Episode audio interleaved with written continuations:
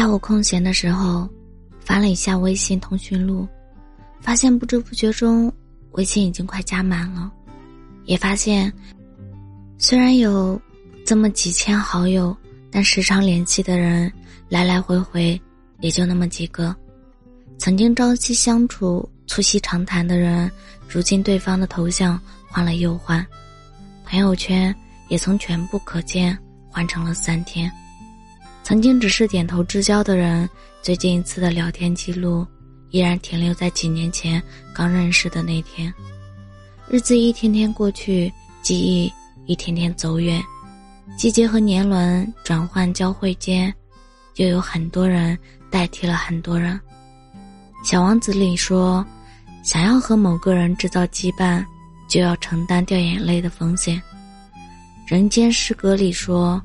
若能避开猛烈的欢喜，自然不会有悲伤袭来。现实也一再提醒我们要克制，要清醒，要理智，切忌用情过深，惠及必伤。但我们总是会不可避免的遇到一个人，他们还是情不自禁的主动投入、付出，不计后果，无论代价。因为一句话投缘，就相见恨晚。因为一件事感动就掏心掏肺，人在刚认识的时候大多是这样的，一切都单纯而美好，没有算计，没有矛盾，没有猜疑。可随着相处的时间长了，问题也就慢慢暴露了。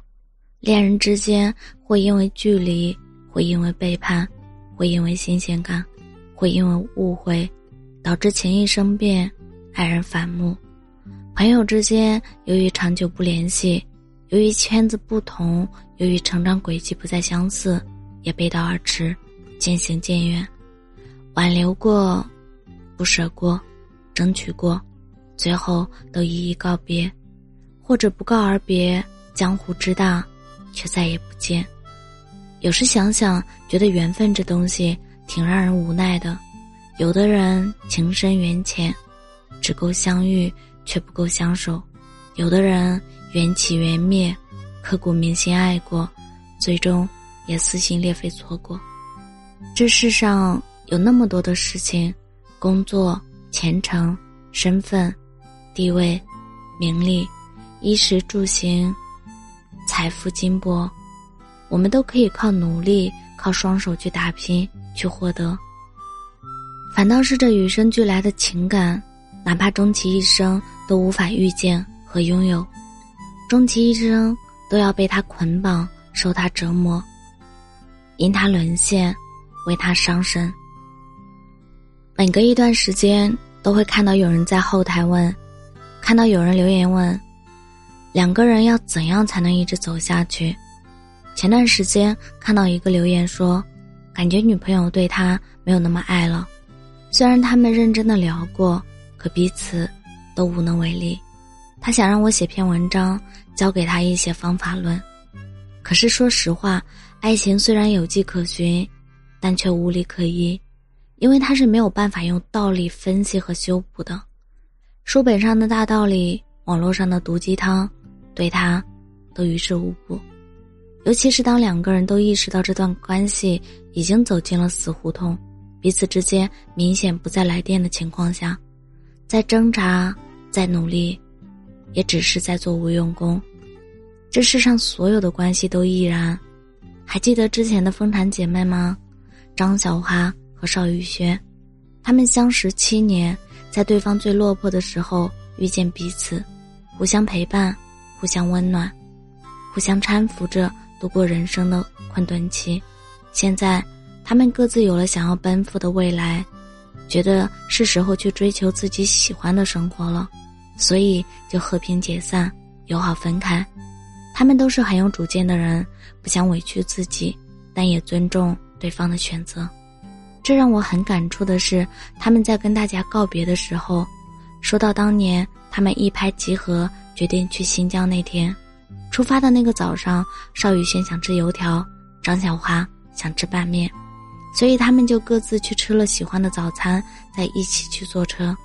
他们真的做到了那句话说的：“我是爱你的，但你是自由的。”其实任何关系都应该是这样，在互相拥有的前提下，也各自独立。人生路漫漫，如果志同道合，我们就一起相伴走一段；如不然，殊途同归的时候，我们也可以互讲来时的路。不必以爱之名捆绑对方，也无需因为爱对方而让自己委曲求全。有些风景，注定只能一个人去看的。身边的人能陪你一程已是不易，当感激才是。不是所有的相遇，都能守候成美丽的风景；不是所有的关系都能善始善终才算结局。路过的都是景，驻留心底的才是情。从现在起，不再执着于你和任何人的关系了，也不要高估自己在任何人心里的位置，用宠辱不惊的心态过随遇而安的生活。希望我们都能活得自在、坦荡一些，让所有的因果循环顺其自然的发生，而你只需做好你自己，无愧于心就行。别哭，别想，别回头。感谢您的收听，我是真真，祝您晚安。